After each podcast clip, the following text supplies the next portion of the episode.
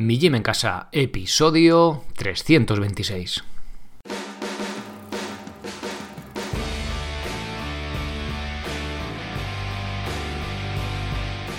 Muy buenas, bienvenidos a un nuevo episodio del podcast de Mi Gym en Casa, el programa, la radio donde hablamos de entrenamiento y de alimentación desde un punto de vista diferente e independiente. Y como no todo en la vida es comer y entrenar, pues también hablamos de estilo de vida, minimalismo, estoicismo, esto del cómo vivir. Un asunto sencillo en la práctica, pero un poquito más complejo en la teoría. Bien, hoy voy a responder a vuestras dudas. Os recuerdo que podéis mandarlas desde el apartado contactar en mijimencasa.com, abajo del todo en la web, en cualquier página que encontréis, abajo del todo tenéis blog, contactar y quién soy. Para saber quién soy, pues ahí en contactar pincháis y tenéis un formulario que podéis mandarme vuestras dudas. Bien, precisamente íbamos a hablar de anillas, a qué separación tienen que estar, que ya lo vimos hace poco en el, en, en el episodio que hablamos de cómo colocar anillas, que ya sabéis que lo tenéis en vídeo, la descripción de cómo se hace y todo.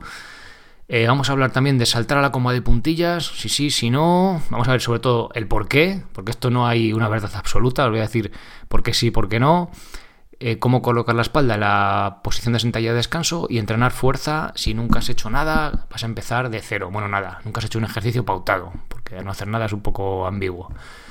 Bien, antes de pasar con vuestras, con vuestras preguntas, os recuerdo brevemente que os paséis por migymencasa.com. ¿Para qué? Para haceros socio. Le des al botón amarillo y elegís una suscripción sin soporte o con soporte. Sin soporte, eh, bueno, con, toda, podéis, con todas podéis acceder al, al grupo de Telegram, que la verdad que está la cosa muy animada. Estoy muy contento vosotros creo que también estéis contentos con él porque hay, hay interacción, gracias, ahí mandéis vuestras preguntas, luego los temas que se quedan un poco sin tratar en profundidad, porque al final es, pues al final es como un grupo de WhatsApp, ¿no? Sin mandar chorradas y cosas de esas, sino que al final son textos cortos, aunque yo a veces me extiendo un poquito más.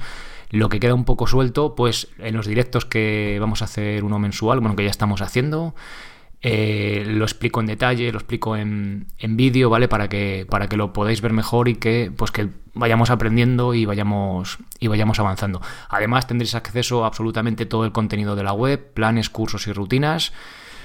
Y nada más, ya sabéis lo que hay allí. Allí os metís allí, hay un vídeo de 8 minutos y explico allí todo el contenido que tenéis, ¿vale? Y así no os doy demasiado la matraca. Y los socios con soporte, pues Tenéis ese vídeo de bienvenida, me contáis más sobre vosotros y os voy diciendo qué planes, cursos o rutinas se adaptan mejor a vosotros y lo vamos ajustando pues de forma más personalizada.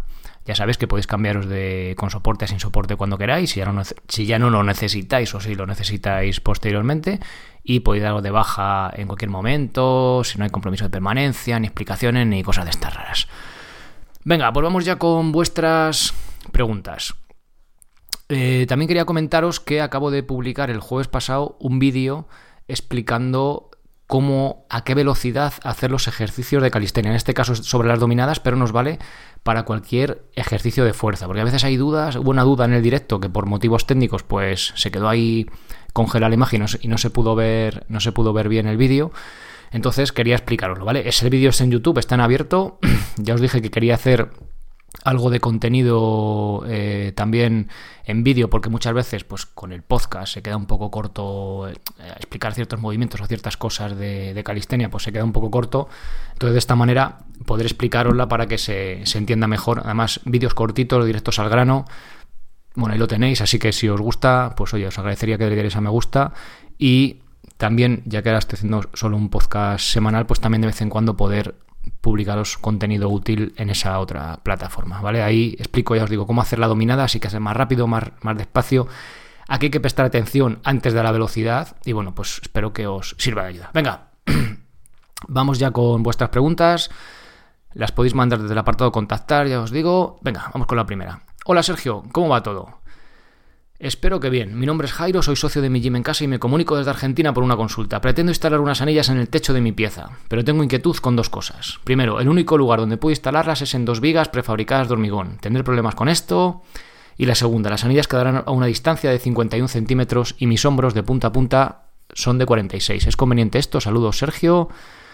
Es muy bueno tu trabajo, Jairo. Bien, Jairo, gracias. Vale, eh, hace poco os dije que, bueno, ya publiqué el vídeo de cómo colocar anillas en casa, os dejo el enlace en las notas del episodio. Y bien, ahí lo tenéis, ¿vale? De hecho, lo ideal es encontrar algo de hormigón. El problema es buscar esas vigas, pero una vez que tenemos claro dónde están, con el material adecuado, con una buena, un buen taladro, brocas y demás, pues podréis, podréis hacerlo. En el vídeo que os dejo, ahí os explico, lo explico en detalle. Eh, lo único, bueno, estás de enhorabuena porque has encontrado brigas de hormigón prefabricado. Tienes que ser capaz de no solo taladrar el hormigón, sino también el armado que lleva, ¿no? El, el acero que lleva dentro. Pero bueno, con un buen taladro. Si igual con el taladro yo en una placa de hormigón eh, no he tenido problema, ¿vale? Una placa entera de, hormigón armado, pero sí que la vigueta o la viga obviamente pues llevará más armado y como te encuentres con justo pues mucha ferra ya va a ser más difícil, ¿no? Pues ahí quizá utiliza una punta de más de metal y luego pues sigue con la otra, ¿no? Pero bueno, ya te digo que en principio con un buen taladro y una buena broca eh, no deberías tener mucho problema y si no, pues si no tienes material o no tienes los conocimientos suficientes, pues sí que te recomiendo que, hables con un profesional, pero bueno, al menos viendo el vídeo ya sabes un poco de qué va el rollo y, y te des una idea más clara. Bien, en cuanto a la distancia, la distancia que recomiendo de separación de las anillas es de 51 centímetros. ¿Por qué? O sea, perdón, de 50 centímetros, que me habías puesto 51, se me ha ido la pinza. ¿Por qué? Bueno, porque es la anchura que, eh, a la que lo utilizan los gimnastas. Yo he probado esa, esa anchura, de hecho es la, cuando las tengo en casa puestas en la placa hasta que os digo hormigón la tengo a esa altura y va perfecto tanto para hacer flexiones como fondos en anillas, como muscle dominadas y demás. ¿Vale? Es una anchura, digamos, estándar porque está bien. No es demasiado relevante en cuanto a las anillas porque sí que tenemos cierta eh, cierto margen, ya que podemos, pues, ¿no? O sea, sacar los brazos hacia afuera o más hacia adentro, ¿no? Un poquito, obviamente. Pero sí que es muy importante, y yo es la que recomiendo, de hecho, en el curso de fondos en paralelas, en la parte de la lección de material, lo explico ahí en detalle, cómo tienen que ser y tal. Recomiendo estos 50 centímetros porque es, creo que es muy cómodo, ¿vale? Creo que es algo estándar que, es cómodo. Si sois más chiquitillos, a lo mejor quizá una mujer pequeña que tiene las estructuras óseas más pequeñas, igual puede ser un poco más más cerrado, si sois unos bicharracos, igual un poco más grande, ¿vale? Pero yo creo que para medida estándar, los 50 centímetros, creo que está muy bien, ¿vale, Jairo? Así que bueno, espero haberte ayudado. Os dejo, como os digo, los enlaces de cómo colocar las anillas en casa, planes de calistenia intermedios para utilizar esta, con estos ejercicios y el curso de fondos en paralelas, sobre todo la, la lección de material, por si queréis profundizar en ese aspecto. Bien, Siguiente pregunta. Hola, suelo saltar lazo descalza en casa porque al saltar en la calle con tenis, las zapatillas, lo que suelo usar para total suave, me duelen y me queman los pies. Pero descalza en casa no me duele. Sin embargo, cuando salto suelo estar todo el tiempo de puntillas de pies y no sé si debería saltar sobre el pie completo. Gracias, Valentina. Bien, pregunta interesante. Yo suelo recomendar que apoyemos el pie completo cuando saltamos. ¿vale? Es decir, que el salto al final es de impulsos de puntillas y la recepción aterrizamos de puntillas, o mejor dicho, de antepié y luego apoya el pie entero, pero que a cada salto pues acabe, no que aterricemos de talón, sino que acabe tocando el talón en el suelo, ¿no? que lo acabe besando ahí de forma suave. Eh, ¿Por qué digo esto? A ver, hay otros autores, otras personas que opinan diferente, ¿vale? Yo os voy a contar mis argumentos y pues vosotros hacéis lo que, lo que mejor, o sea, las dos cosas y lo que más os cuadre, ¿vale? Os digo lo que hago yo, lo que yo recomiendo yo recomiendo apoyar con el talón. ¿Por qué? Porque, digamos, eh, si lo utilizamos como ejercicio para luego que tenga cierta transferencia a la carrera a pie, o sea, correr como si fuera, pues yo os digo, como, como entrenamiento aeróbico, pues siempre apoyamos el talón, salvo que estamos sprintando, ¿vale? Que ahí, pues, el, propio sprint, eh, vamos a ir de puntillas, ¿no? Pero es un, es un, ¿cómo decirlo? una parte de la carrera pues como un poco específica, ¿no? Es poco, pero cuando hagamos, cuando estamos corriendo, cuando estamos trotando, aunque seamos haciendo series rápidas, vamos a estar apoyando, no vamos a ir de puntillas, a lo que sea pura velocidad, ¿no? Un puro sprint. Entonces, me parece que tiene más sentido apoyar el talón. Dicho esto, si estamos aprendiendo una habilidad nueva, un salto, yo qué sé, saltos hacia atrás o saltos que podéis encontrar un poco ya más complejos en el, por ejemplo, en el curso de coma intermedio, y tenemos dificultad en cuanto a habilidad, pues sí que apoyar solo, la, apoyar solo de puntillas nos va, a dar más rapidez de reacción, va a ser más reactivo y vamos a ser capaces de mm, tener un plus más de habilidad. Entonces, en esos casos sí que puede ser interesante, ¿no? Apoyar solo de puntillas. Ya os digo, como consejo, ¿vale? Esto tenéis que probarlo y decir, mira, pues a mí esto de la habilidad, pues no, no se me da mejor si apoyo solo de puntillas. O mira, pues sí, porque sí que es verdad que voy más. O estoy aprendiendo a hacer los dobles, pues joder, sí que me da ese plus de reactividad al hacerlo solo de puntillas en vez de también de talón y me es más fácil, ¿vale? Entonces, eh, como digo, en general sí que recomiendo eh, apoyar el talón, porque además te cansas menos, puedes aguantar tus 10 minutitos, pues bien, ¿no? También dependiendo del nivel que tengáis o que tengamos, puedes aguantarlo mejor que si vas solo de puntillas, pues que ya digo que es un ejercicio eh, más intenso. ¿Es malo una cosa y es mejor otra? No, vale, ya os he dicho un poco el porqué de, de hacerlo apoyando el talón, pero que pues ocasionalmente también puede ser interesante hacerlo de puntillas, ¿vale? Pero ya os digo, yo recomiendo apoyar el talón porque cansa menos. De hecho, cuando una habilidad, por ejemplo, los dobles de comba, yo cuando hago dobles de comba, pues sí que también apoyo el talón, ¿vale? Entonces, pues yo que sé, al principio no, porque era más reactivo, entonces tenía que... Me costaba más que si este apoya el talón, o vamos, que no estaba ni apoyar el talón, estaba a que me saliera, ¿no? Pues ahí sí que podemos olvidarnos un poco de esa parte, pero una vez que tenemos ya asumido técnicamente un ejercicio complejo, sí que podemos darle un puntito más de relajación y hacernos más eficientes también en el gesto y que la cosa pues siga, eh, ¿cómo decirlo?, fluyendo mejor, ¿no? Que nos cueste un poquito menos de trabajo y sea el gesto más económico, ¿vale? Así que bueno, Valentina, espero haberte aclarado un poco las ideas y ahí os dejo también los enlaces al curso de comba básico y el, y el intermedio. Y vamos con la siguiente pregunta. Hola, acabo de leer en tu web el artículo sobre la cuclilla sentadilla para descansar sentado. Es muy interesante, solo que tengo una duda. La espalda de queda recta a mí me queda como en tu foto, es decir, curvada. Los pies sí que los pongo pegados al suelo sin problema. Gracias, José Miguel. Bien, pregunta interesante.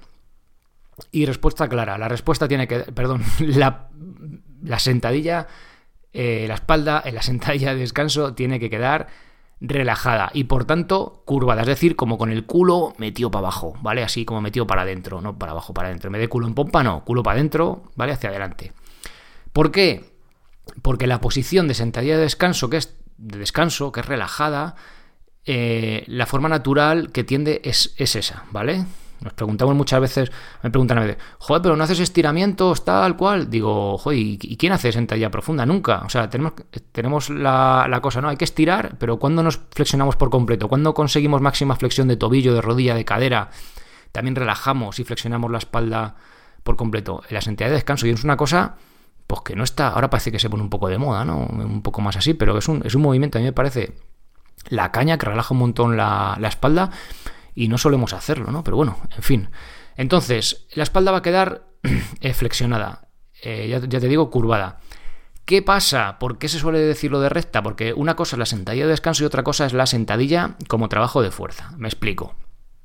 Si yo quiero hacer eh, el gesto de sentadilla como trabajo de fuerza, ya sea en calistenia sin peso, pero sobre todo si estamos en el gimnasio y vamos a poner peso en la barra para hacer pocas reps, es decir, intensidad elevada, y me da igual que la barra tenga 40 eh, kilos o 140, porque si tengo que hacerme yo que sé, estoy haciendo series de 3 reps con 40 kilos, ya es una intensidad muy alta para mí, yo que sé, digamos, de por encima del 80%, y si tengo 140 kilos, pues también lo va a ser, ¿vale? Pero mm, va a ser independiente porque para mi estructura, para mi cuerpo, la intensidad percibida va a ser la misma, ¿no? Y por tanto el riesgo de lesión pues también va a ir un poco de la mano. Entonces, si lo hago mal con 40 kilos, aunque parezca poco peso, también me puede hacer daño, ¿vale? Entonces, en ese caso tenemos que poner la espalda, sobre todo la zona lumbar, en una postura fuerte. Esto es con la espalda eh, plana, ¿vale? Una posición neutra de la zona lumbar o ligeramente, digo ligeramente hiperextendida. Esto significa hiperextendido para que nos entendamos todos un poquito con el culo en pompa, ¿vale? Pero que no, el culo no se meta hacia adentro, es decir, lo que se suele llamar bat wing en inglés o guiño de culo. Esto es que cuando vamos bajando, ¿vale? Yo estoy ahí con la barra, bueno, sin barra, me da igual, si nos vale lo mismo. Vamos bajando, vamos, vamos flexionando las rodillas y la cadera y llega un momento cuando la depende de la flexibilidad que tengamos, obviamente, que el, culo, ¿vale? Lo que es la cadera, va a pasar de estar o plano o hiperextendido, es decir, más o menos neutro, a cuando vamos bajando, bajando, bajando, a cualquier nivel, ¿vale? Si tenemos mucha flexibilidad, será muy abajo, casi con el suelo hasta el culo, perdón, con el culo hasta el suelo, o será un poco más arriba. Pero va un momento que, clean, va a ocurrir ese guiño que se suele llamar, que es que la espalda pasa de estar en, colocada en posición neutra a que se meta el culo para adelante, ¿vale? Ahí digamos que la posición de la zona lumbar deja de ser fuerte y puede ser peligroso a nivel lumbar si tenemos mucho peso, estamos haciendo una repetición máxima y demás, o si no estamos haciendo repeticiones máximas, pero sí que puede, pues, un poco fastidiar esa zona, ¿no? Por decirlo así, de forma un poco cutre, ¿vale? Bien, Dicho esto, en la de descanso, como no hay peso, no es un trabajo de fuerza, sino que es de descanso y relajada, pues sí que nos pasa esa, esa, esa flexión, esa curvatura lumbar y que es totalmente es perfecto y es, y es, buscada o buscada. No es buscada, pero ocurre de forma natural, ¿vale? De hecho, si quisiéramos mantener la espalda plana, o recta, lo que haríamos no sería una sentadilla de descanso, porque no estaríamos descansando, estaríamos activando esa musculatura para mantener esa espalda recta, ¿no? Que no quita que si lo queremos hacer como trabajo para evitar pues este guiño de culo o para tener más flexibilidad en esa zona, bueno, o más, realmente más, más activar más esos estabilizadores, ¿no? Que colocan la, o esos extensores de, de cadera, ¿no? De la zona lumbar que la colocan mejor posicionada, en una posición más fuerte, pero ya no estaríamos haciendo la sentadilla de descanso, ¿vale? Y este tema es curioso porque acabamos de decir esto, ¿no? Posición fuerte, tal cual. Y fija, fijaos, hace poco, cuando hablamos de la pistola, la sentadilla de una pierna, también os dejo el curso, la senta. Perdón, uy, el curso, las notas del, del, episodio. Eh, ocurre lo contrario, es decir, trabajo de fuerza intenso, porque además es un ejercicio intenso, es un ejercicio avanzado la pistol, pero la propia naturaleza del ejercicio, es decir, tenemos que conseguir, o la pistola es así, ¿no? Conseguimos flexión máxima de, tobillo, de rollo de cadera, encima con fuerza, pues lo que hace es que eh, también tenemos esa ligera curvatura lumbar, ¿vale? Mientras eh, la hagamos correctamente, es decir, sobre todo, sobre todo, hay, hay, muchas cosas a tener en cuenta, ¿no? Contra la sentadilla, ahí lo tenéis en el curso, pero sobre todo que no se nos estire demasiado pronto la rodilla y la cadera que de flexionar, es decir, que no levante mucho el culo y luego como inclinándome hacia adelante, Mientras no ocurra eso, a nivel lumbar no vamos a tener problema, ¿vale? De hecho, me parece que es contraintuitivo, ¿no? Del trabajo de fuerza, de siempre en el gimnasio tal, ¿no? Tal cual. Y luego para hacer las pistols, pues realmente esa parte técnica no la pasamos por el forro directamente, ¿no? Y, oye, parece ser que, que, no es lesivo. Con lo cual ya os digo que cada ejercicio también tiene su peculiaridad. Si bien es cierto que la sentadilla con peso, con peso encima, va sobre las dos piernas y el peso, eh, ¿cómo decirlo? Eh, va añadido a nuestro cuerpo, pero en este caso el peso es nuestro cuerpo y al quitar una pierna, pues quitamos un apoyo, ¿no? Y entonces eh, ya solo tenemos la mitad de los elementos para levantar lo que teníamos antes, ¿no? Que es una pierna. Pero bueno, como os digo, eh, ni todo blanco ni negro, como, como podéis ver y como siempre digo y como siempre ocurre, en sentadilla de descanso, espalda relajada, por lo tanto curvada, sentadilla como trabajo de fuerza, norma general, eh, intentar eh, trabajar esa flexibilidad para que no ocurra el guiño de culo cuando estamos con las dos piernas, sobre todo con peso, ¿vale? En el gimnasio. Y cuando hacemos la pistol, pues ya vemos que esto pues ocurre de forma natural, ¿no? A lo mejor no encheparnos a lo bestia, pero que va a ocurrir y tampoco lo veo, ya, os digo, lo veo problemático en experiencia y, y, en lo que he visto y bueno, y cómo, y cómo se hace el propio ejercicio. Vale, José Miguel, pues espero haberte resuelto tu duda. Siguiente y última pregunta. Buenas noches, Sergio. Hace bastante tiempo que sigo tu podcast y tu canal de YouTube y estoy pensando en suscribirme a tus planes de entrenamiento. Claro que sí, hombre. Tengo casi 59 años y nunca he sido deportista. Vamos, nunca he hecho deporte, aunque me he apuntado varias veces a clase de pilates, al gimnasio al que fui un mes. Bueno, en resumidas cuentas, quiero estar en forma simplemente porque trabajo de pie y no quiero tener limitaciones y poder levantarme de una silla sin problemas y ya voy cumpliendo años. Imagino que con tu plan a nivel principiante podría ir poniéndome en forma. Ahora solo escucho lo importante que es precisamente entrenar la fuerza y eso es lo que quería preguntarte. ¿Estos planes son para eso? Y otra pregunta, ¿cómo consideras el mes? ¿Desde cómo te apuntas o por mes natural? Por cierto, compré tu libro de cartas estoicas y me encanta. Enhorabuena, muchas gracias por todo lo que compartes y por tu atención. Muchas gracias a ti. Bien, y muchas gracias por lo del libro. Respuesta, a ver. La fuerza, sobre todo, cuando vamos cumpliendo edad, es que haciendo un trabajo de fuerza adecuado, y esto de adecuado lo subrayo, lo pongo en negrita, porque si no es adecuado, pues como con suerte no nos hará nada, es decir, no, no, haremos un estímulo suficiente, no valdrá para nada, y con mala, con mala suerte o más probable, pues nos hagamos daño que incluso en vez de estar mejor, pues lo que haremos será estar peor, ¿no? Gracias al entrenamiento. Entonces, con un trabajo de fuerza adecuado, lo que buscamos es ser independientes, tener menos dolores, sentirnos mejor, pues cuanto más años mejor. Joder, porque llegamos a 80 así, mejor a 90, mejor, ¿no? A lo que sea. Mira, de hecho, Ayer estaba leyendo un libro sobre los, sobre los agua, que son unas todavía cazadores recolectores también están introduciendo la agricultura. Bueno, un, entrenamiento ancestral, ancestral, ¿no? Todo este rollo que estaba ahí mirando ese, ese tema. Y había una mujer, la más, la más longeva del grupo, que tenía más de 90 años, que ella pues iba con su machete, si iba ya sola, se metía en la selva, a coger sus fibras, tú, a secarlas, pim, pim. Era una mujer totalmente activa, ¿no? Y esa actividad es lo que, no es actividad en concreto, obviamente extrapolado a, a nuestro contexto, pues esa actividad que nos mantenga sobre todo útiles e independientes, ¿no? A ver, cuanto, cuando somos más más jóvenes, pues esa juventud nos da esa, independencia, ¿no? Y queremos ir un poquito más allá, buscando rendimiento, también encontrarnos mejor, evitar dolores, movilidad, todo este rollo, pero, o sea, todo este asunto, pero cuando somos más mayores, la, premisa es, oye, mira, como ha dicho ella, ¿no? Yo quiero seguir pudiéndome levantar de la silla sin problemas, ¿no? Pues ya está, o sea, buscamos esa, esa independencia durante el mayor tiempo posible, ¿no? Entonces, como, como digo, tenéis las rutinas para empezar. Eso yo es lo que os recomiendo. Y el trabajo de fuerza tiene que ser adecuado. Como digo, es que empiezan que dices, eso es una chorrada. No, no es una chorrada. Va, va, adecuado al nivel, ¿vale? Simplemente levantaros de una silla X veces, X repeticiones. Simplemente ya es un trabajo de fuerza de nivel de tren inferior y luego, eh, a nivel de tren superior, hacemos pues apoyados en la encimera de la cocina, unas flexiones o incluso en una pared. Ya ves que, apenas hay peso, pero llevamos dando un estímulo a nuestros, a nuestros músculos y a nuestros huesos también, densidad, o sea, muy importante. Y ese estímulo es el adecuado para nuestro nivel, porque no se trata de reventarnos y dejarlo, sino que algo que sea el esfuerzo, joder, pues oye, pues lo hago bien, lo hago ligero, no me, no me mato, no tengo dolores, incluso parece que poco a poco voy mejor. Eso es lo que buscamos, ¿vale? Que haya continuidad, que haya. que cojamos ese hábito. De hecho, es que son cuatro minutos al día, o sea que es que no, no es nada de tiempo, ¿vale? De hecho, vamos, ya sabéis que las rutinas, lo he dicho muchas veces, lo he grabado con el delantal puesto de hacer la comida para que veáis un poco haciendo la caricatura de la caricatura de que, cuando estás haciendo la comida mientras haces yo que es una tortilla de patatas que las patatas pues entre remover y remover te puedes ir, te haces tu serie de sentadillas, ¿no? Para que veas que es que no, no quita tiempo. Entonces, con eso es suficiente.